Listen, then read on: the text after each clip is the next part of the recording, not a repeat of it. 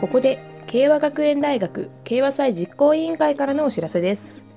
2021年度の慶和祭はレッツエンジョイコロナに打ち勝つ慶和祭と題しまして10月23日土曜日に初のハイブリッド形式で開催します。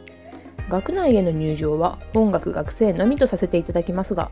バンド演奏やダンスなどのパフォーマンス文化系サークルの活動発表を YouTube で生配信します。また初の試みとして視聴者参加型の企画 K ワアワードも用意しました。皆さんの投票で部門ごとの最優秀賞と優秀賞が決定します。詳しくは慶和学園大学のホームページ慶和祭公式 Twitter アットマーク KEIWASAI